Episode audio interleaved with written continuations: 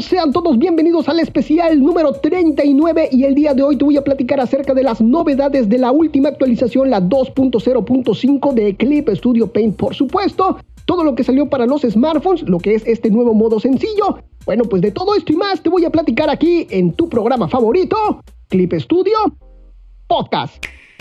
Comenzamos.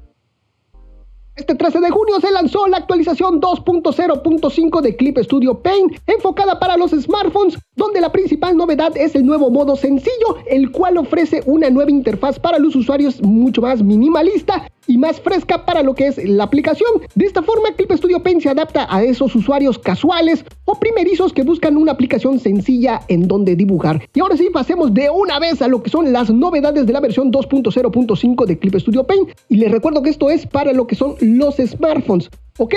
Bueno, pues arrancamos. Esto es para iPhone, Galaxy y Android. Se ha añadido una interfaz diseñada para los smartphones llamada modo sencillo, en comparación con la interfaz previa o modo estudio, así se llama ahora.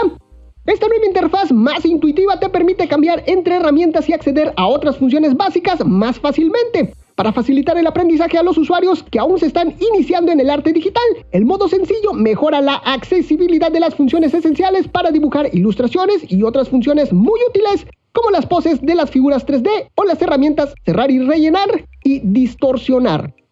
Algo interesante es que la primera vez que abras lo que es esta aplicación tras la actualización a la versión 2.0.5 se va a iniciar con el modo sencillo, pero puedes cambiar a la interfaz de modo estudio las veces que sean necesarias. Y para poder pasar entre uno y otro, lo que tienes que hacer es, si estás en el modo sencillo, una vez que abra la aplicación, pues en la parte superior derecha ahí aparecerán tres puntitos, los cuales te van a desplegar lo que es un menú donde vas a encontrar cambiar a modo estudio. Y si estás en modo estudio, en la parte superior izquierda, ya del otro lado, pues vas a encontrar lo que es el menú hamburguesa.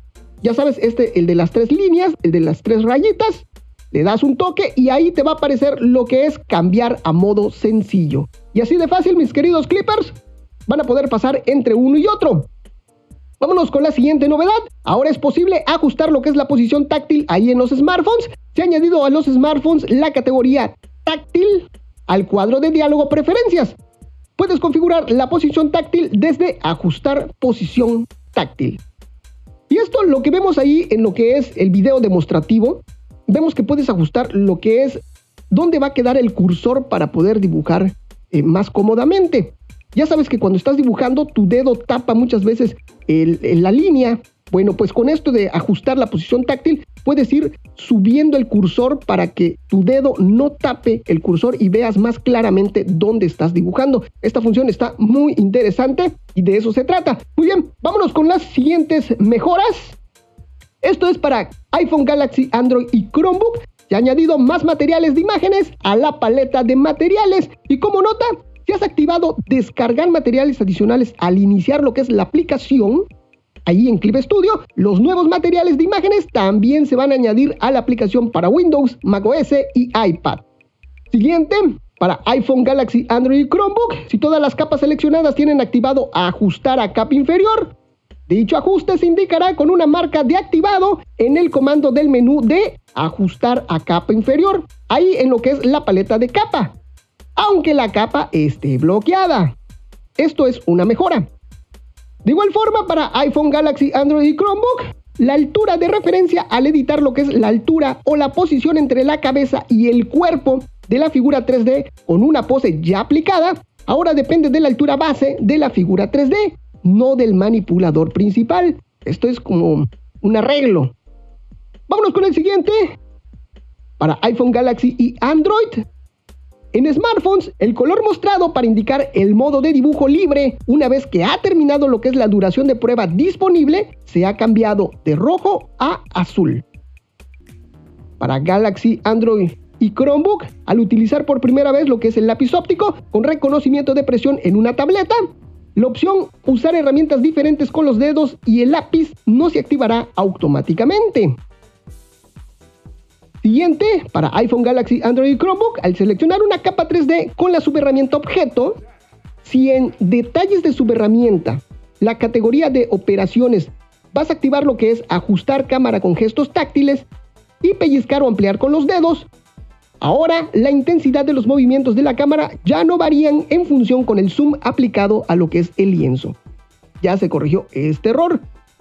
Vámonos con el siguiente para Galaxy Android y Chromebook. El orden de las páginas ya no se intercambia al expandir o reducir lo que es la ventana de gestión de páginas, pellizcándola o ampliándola con los dedos. Igual este error ya se corrigió. Vámonos con el siguiente, Galaxy Android Chromebook. Ahora, aunque otro dedo toque la pantalla accidentalmente al arrastrar un elemento con un dedo, el contenido en la pantalla se muestra sin errores y es posible soltar dicho elemento correctamente. Siguiente, esto es para Galaxy y Android. En tabletas, cuando el dedo está apoyado en la pantalla, el lienzo ya no se desplaza involuntariamente al pasar el lápiz por encima. Siguiente, para Galaxy y Android, el lienzo ya no se mueve ni se dibujan líneas involuntarias al pasar el lápiz por encima mientras deslizas el lienzo con un dedo. Para iPhone, vámonos con el siguiente, para iPhone, ya no se producen errores en el dibujo al trazar en el lienzo mientras se mantiene pulsada la barra de herramientas con un dedo. Y por último, este es el último para Pro y Debut. Esto es solamente para la versión Pro y Debut y es para iPhone y Android. Tras cerrar lo que es el mensaje que indica que no es posible abrir otras obras de varias páginas, ahora se muestra la pantalla de gestionar obras. Listo mis queridos clippers, de esta forma ya les platiqué todas las novedades que trajo esta última versión, la 2.0.5 de Clip Studio Paint para lo que son los smartphones. Y bueno, pues también abarcó lo que es para Chromebook. Para descargarlo, lo único que tienes que hacer pues es abrir lo que es tu Clip Studio Paint ahí en tu smartphone y esperar a que te aparezcan todo lo que son las novedades. Ya vieron que aparece una sección de noticias. Bueno, en esas noticias aparece lo que es la actualización y ahí le das un clic, te va a mandar a lo que es el navegador, donde vas a ver lo que es el botón naranja de descargar, el cual te va a llevar directamente hasta tu tienda de aplicaciones. Esto es para Android. Sin embargo, pues puedes abrir directamente lo que es la tienda de aplicaciones, buscar allá Clip Studio Paint y te va a aparecer lo que es el botón de actualización actualizas y listo. De esta forma vas a poder disfrutar del nuevo modo sencillo de esta aplicación de Clip Studio Paint en esta última versión 2.0.5.